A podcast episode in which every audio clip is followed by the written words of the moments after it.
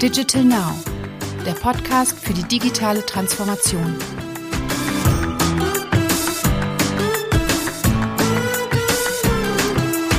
Herzlich willkommen zu einer neuen Folge unseres Digital Now Podcast. Heute begeben wir uns auf die dunkle Seite des Internets, ins Darknet. Moderatorin Nadine Dörfler trifft dabei auf den IT-Sicherheitsexperten Thomas Lang und seinen Kollegen Julian Kahl.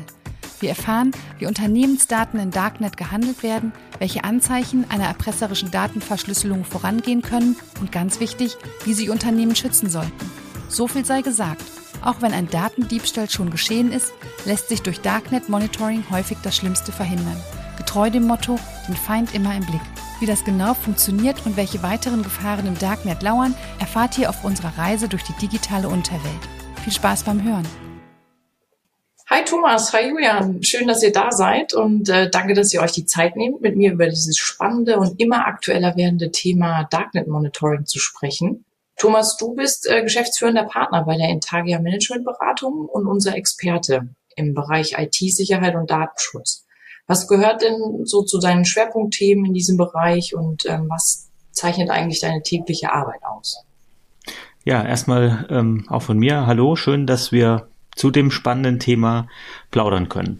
Äh, was gehört zu unseren Aufgaben und was sind Schwerpunkte? Also IT-Sicherheit ist ja ein alter Hut. Ich vermute, am Tag, nachdem IT erfunden wurde, äh, wurde IT-Sicherheit erfunden. Ähm, das ist also ein Thema, das die Unternehmen äh, schon sehr, sehr lange beschäftigen sollte und das ja in der Regel auch tut. Warum ist das gerade besonders ja spannend oder auch aktuell? Weil wir seit einigen Jahren ähm, in der Zeitung immer mal wieder davon lesen, dass Unternehmen von Hackerattacken betroffen sind. Also quasi Lücken in der IT-Sicherheit nicht nur ausgenutzt werden, sondern in der Form sichtbar ausgenutzt werden, dass Unternehmen eben Schäden erleiden, weil sie angegriffen werden, weil zum Beispiel Daten verschlüsselt werden, weil ganze Unternehmen dann lahm liegen. Also es gibt ja große Beispiele äh, über die man auch in der Zeitung lesen kann. Und deswegen ist das Thema für uns auch gerade aktuell, weil die Kunden natürlich fragen, okay, was müssen wir tun über diese IT-Sicherheitsthemen, die wir schon immer gemacht haben, hinaus, um sicherer zu werden und kann man eigentlich feststellen, ähm, wie sicher man ist. Also was ist so ein, so ein Assessment? Wie kann man einmal anschauen, äh, wie es um die IT-Sicherheit steht? Und das Ganze verbinden wir wenn man möchte, auch noch mit dem Thema Datenschutz, weil äh, Datenschutz und IT-Sicherheit zwei Seiten derselben Medaille. Ähm, Integrität, Verfügbarkeit und Vertraulichkeit sind Schutzziele des Datenschutzes. Und äh, das kann man, jedenfalls wenn wir über digitale Daten und nicht über Personalakten in Schränken sprechen, eben auch mit IT-Sicherheit erreichen. Das mal so als kleiner Überblick, was wir so treiben. Jetzt ähm, gehört ja das Thema Cyberangriffe in den Bereich IT-Security. Wir hören ja in letzter Zeit vermehrt äh, von Warnungen vom BSI, also dem Bundesamt für Sicherheit in der Informationstechnik. Und die zeigen auch immer mehr Statistiken und Studien auf, ähm, dass eben Cyberangriffe immer sichtbarer werden. Sprich, es wird immer mehr darüber berichtet und es zeigt auch, welche Bedeutung das Thema mittlerweile einnimmt. Wie siehst du das denn? Ja, also das ist ja wirklich interessant. Wer äh, an deutsche Behörden denkt, äh, der hat ja häufig irgendwie lange Schlangen und äh, staubige Aktenschränke und so im, im Kopf. Vermutlich auch nicht ganz äh, zu Unrecht, jedenfalls wenn man seinen Personalausweis verlängern möchte oder so. Und ich glaube, das von dir angesprochene BSI äh, ist da eine nicht nur rühmliche Ausnahme, sondern wir können wirklich froh sein, ein, äh, eine solche Behörde zu haben. Warum? Weil die sehr viele praktische Dinge tun und quasi am Puls der Zeit sind, was äh, diese ganze Bedrohungsthematik angeht. Und deswegen sollten wir das schon sehr, sehr ernst nehmen, was die sagen, ähm, weil die tatsächlich ja äh, verschiedene Dinge auch koordinieren und äh, Informationen zusammentragen und die Warnungen, die wir von dort hören, sind definitiv ernst zu nehmen.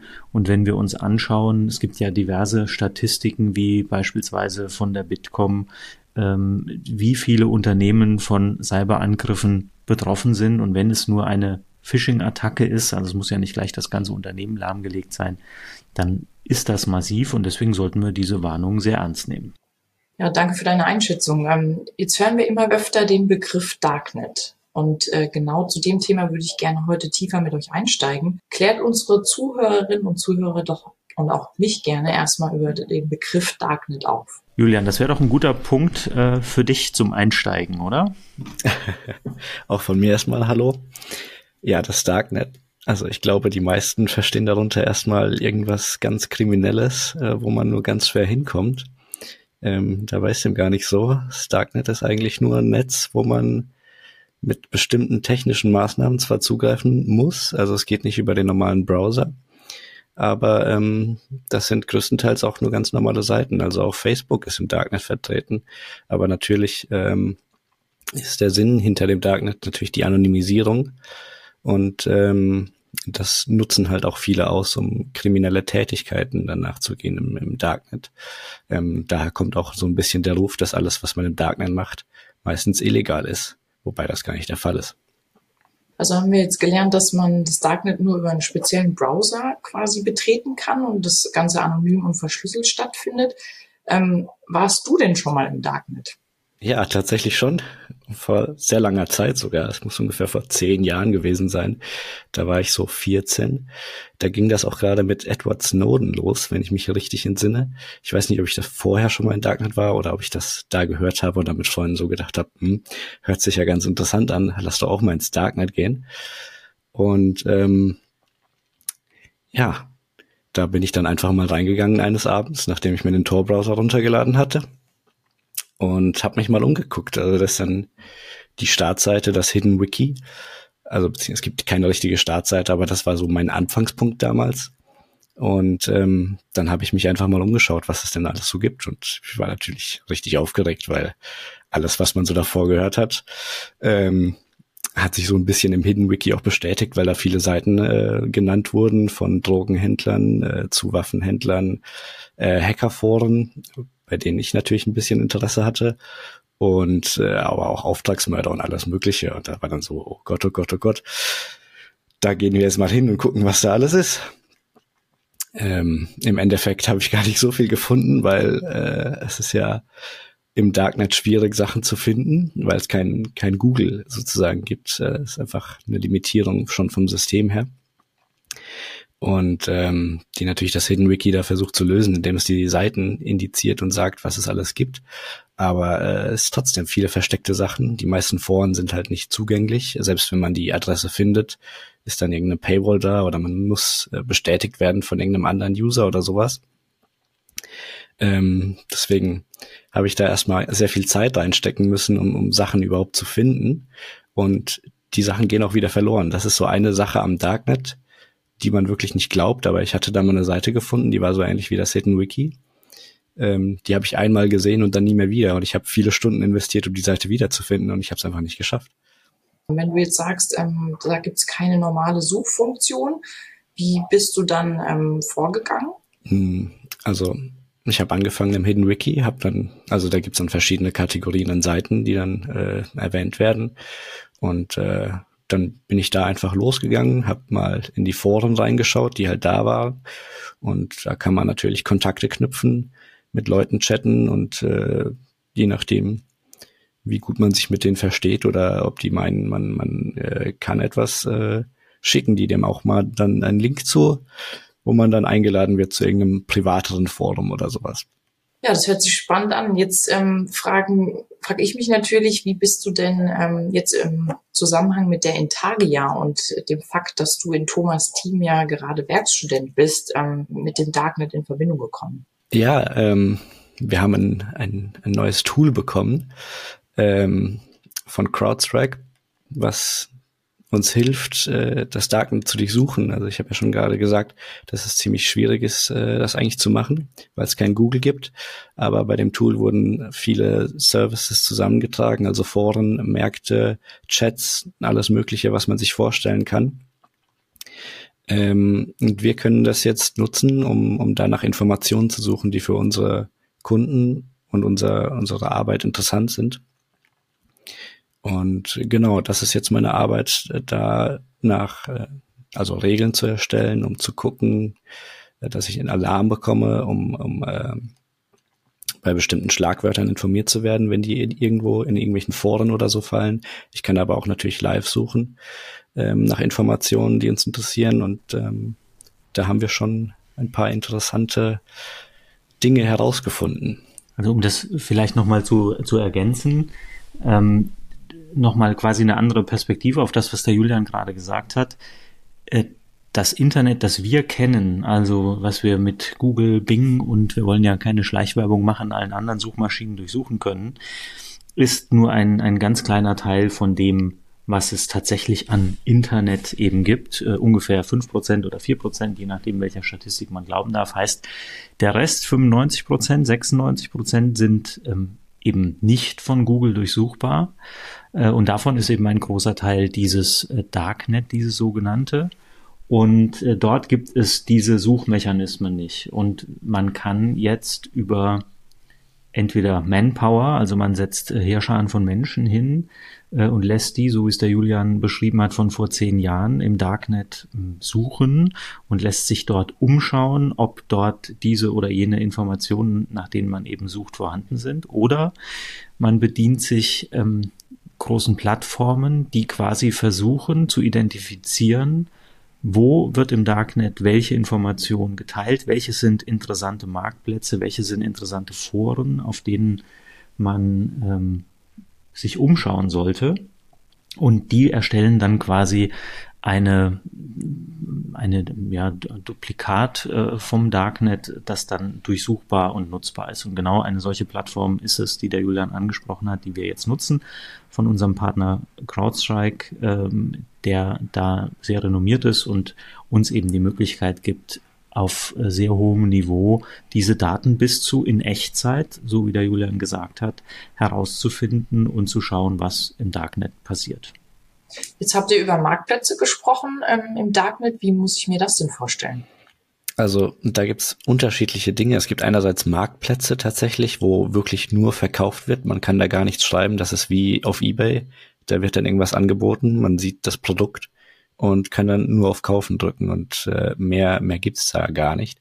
Und das ist so ein Marktplatz und ähm, da werden dann meistens Zugänge verkauft zu irgendwelchen PCs. Ähm, wo man dann die Möglichkeit hat, die ganzen Passwörter, die da benutzt wurden, äh, sich äh, zu holen oder einen kompletten Zugang auf diesen PC zu bekommen. Aber das ist meistens Massenware, die für uns auch eher uninteressant sind, weil das äh, einfach Privatpersonen sind, für die wir keinen Nutzen haben in, in dem, was wir machen. Ähm, dann gibt's halt noch die normalen Foren, wo jemand sein, sein Produkt anbietet, was in den meisten Fällen, also für uns interessant ist, da es sich dabei meistens um Access Broker handelt. Und wie der Name schon sagt, die handeln mit Zugängen. Ähm, und das sind dann meistens Zugängen zu äh, Firmen, die dann auch namentlich erwähnt werden, äh, mit denen wir dann auch was anfangen können und können dann sagen, okay, schau mal, hier wurde gerade für Firma XYZ äh, 15 Zugänge gehandelt, davon sind zwei Domain-Admins dabei. Das heißt, äh, wenn sich das jemand äh, kauft, äh, kann er, kann er das, die komplette Firma übernehmen. Und ähm, ich habe ja schon gesagt, dieser Access Broker, da gibt es so eine Unterteilung. Also es heißt nicht, wenn äh, eine Gruppe, ich sage jetzt mal ähm, Klopp, die fangen nicht immer von Null an. Das heißt, die hacken nicht immer die Firma komplett, äh, suchen sich suchen sich dann ein, Opfer raus, dass sie, wo sie den äh, eingreifen und ähm, die Zugänge stehlen und dann von da aus äh, die, das Firmennetzwerk infiltrieren und dann die Daten abziehen und dann verschlüsseln, sondern es gibt jetzt vielleicht jemanden, der sich darauf spezialisiert hat, mit SQL-Injections Zugänge zu stehlen. Ich erkläre jetzt mal nicht, was SQL-Injections sind, aber ähm, da gibt's halt Leute, die sich tatsächlich darauf spezialisiert haben, nur diese Zugänge zu stehlen. Und äh, die bieten die dann an in diesen Marktplätzen.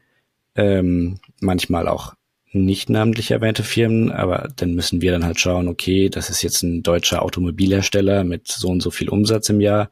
Dann müssen wir dann auch die Brainpower einsetzen, um zu schauen, wer das sein könnte. Und ähm, aber das, was du gesagt hast, Julian, die, die Geschichte mit den Marktplätzen, das ist wirklich das ähm, für uns so elementare. Also ähm, es werden manchmal tatsächlich Zugangsdaten zur Firma XY angeboten. Ähm, oder eben alternativ äh, kryptisch. Ein äh, deutsches Unternehmen im Bereich Maschinenbau mit so und so viel Umsatz. Und das müssen wir uns einfach klar machen, dass über uns äh, im Darknet gesprochen wird und über unsere Firmen und über unsere Marken ähm, und wir diese Informationen rausfiltern können, um dann entsprechend rechtzeitig zu reagieren. Und das passiert auf den Marktplätzen äh, zum Beispiel, weil es geht bei dieser Geschichte in der Regel einzig und alleine um Geld, um äh, ich breche irgendwo ein und tue irgendwas Böses, ich klaue Daten, ich verschlüssele Daten und dafür will ich Geld haben, dass ich die Daten nicht veröffentliche oder sie eben wieder entschlüssele. Das ist das Geschäftsmodell. Es geht einzig und alleine ähm, um Geld. Eine andere Nummer wäre, wenn man es mit staatlichen Hackern zu tun hätte, ähm, da hat man dann aber möglicherweise auch ähm, noch ein paar andere Probleme, als jetzt nur im Darknet äh, Namen zu finden und ähm, Passwörter zu ändern. Äh, das ist nochmal eine ganz andere Kategorie von, von Komplexität sozusagen. Was ähm, wird denn mit den Daten gemacht, beziehungsweise was, was macht denn das Unternehmen dann damit? Das ist tatsächlich eine Frage, die uns häufiger gestellt wird von Geschäftsführungen, wenn wir bei denen zum Krisenmanagement vorbeikommen leider.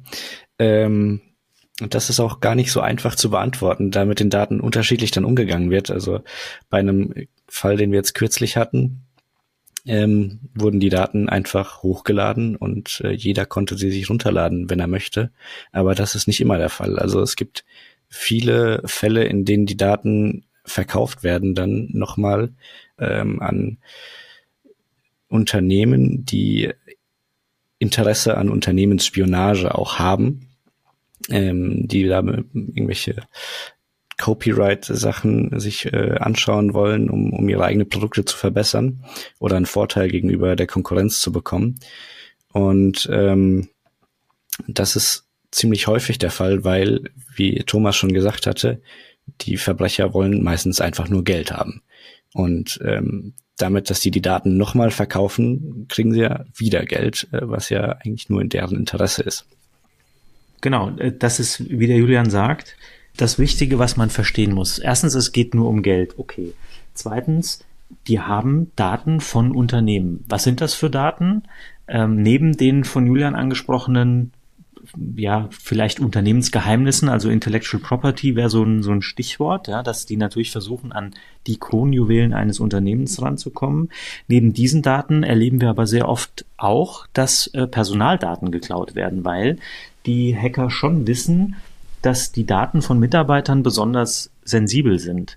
Und ähm, jetzt könnte man sich natürlich fragen, na ja, was, wenn jetzt jemand meine Personalakte hat und äh, kann sehen, dass ich quasi ähm, zwei Abmahnungen wegen zu kurzer Hose oder so bekommen habe. Was, was ist der Wert von dieser Information?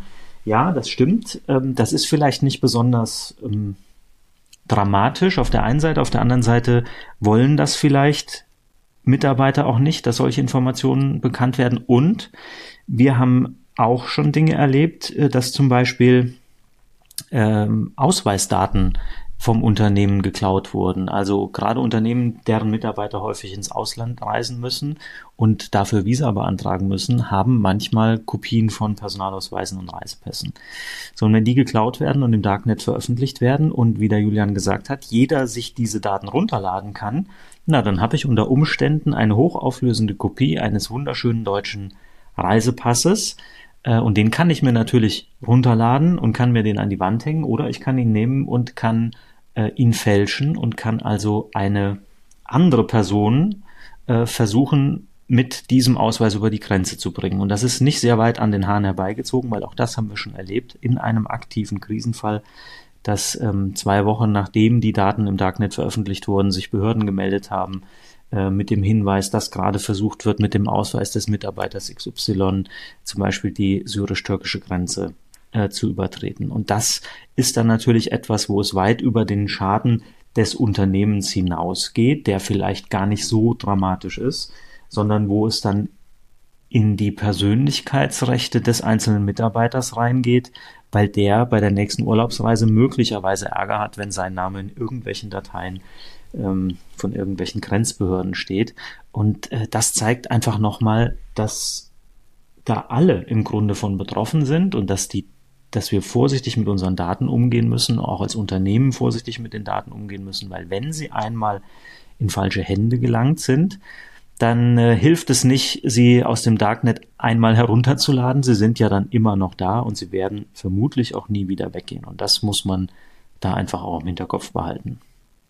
Das hört sich ja jetzt schon so ein bisschen gefährlich an. Und ähm, was muss ich denn als Unternehmen ähm, tun, um da quasi äh, prophylaktisch vorbeugen zu können? Oder ähm, was kann ich tun, um mich zu schützen? Äh, übrigens eine kurze Randbemerkung, wenn man hier merkwürdige Nebengeräusche gehört, dann liegt das daran, dass auf dem Dach über mir genau heute mit Hochdruckreinigern hantiert wird. Deswegen hoffe ich, dass die Nebengeräusche sich in Grenzen halten. Ja, also kann ich gut nachvollziehen, dass das vielleicht alles jetzt ein bisschen schwer handhabbar wirkt. Deswegen, um es vielleicht nochmal, den Elefanten nochmal klein zu schneiden, sozusagen. Um was geht es und von was sprechen wir?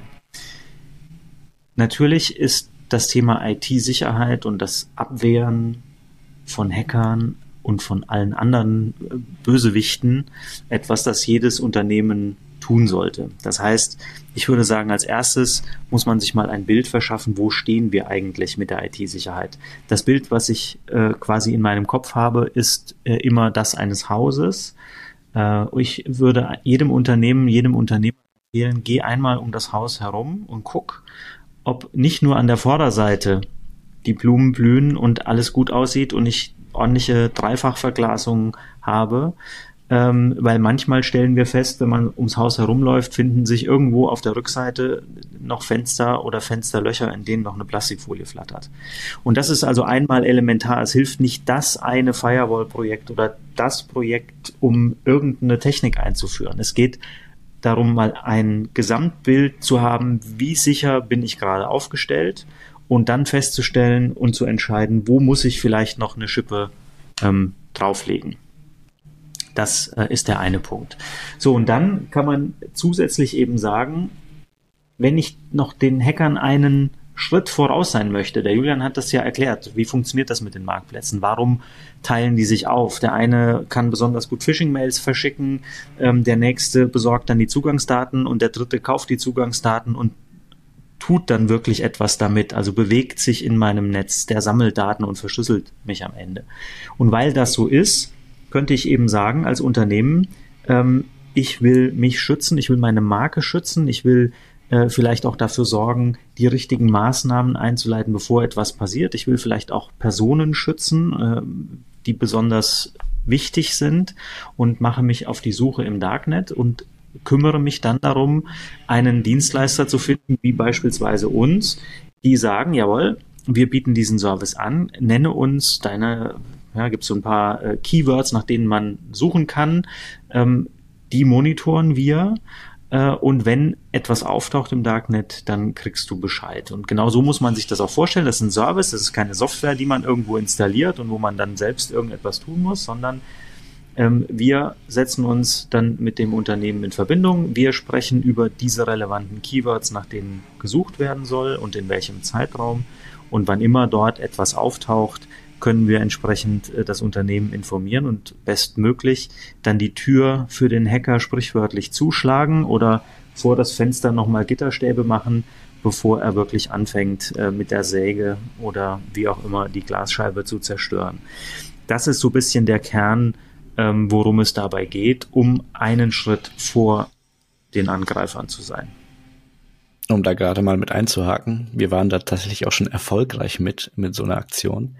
Ähm, da hatten wir proaktiv äh, gesucht, beziehungsweise einen Access Broker überwacht und ähm, haben dann Zugangsdaten zum Verkauf gesehen für eine große deutsche Versicherungsgesellschaft.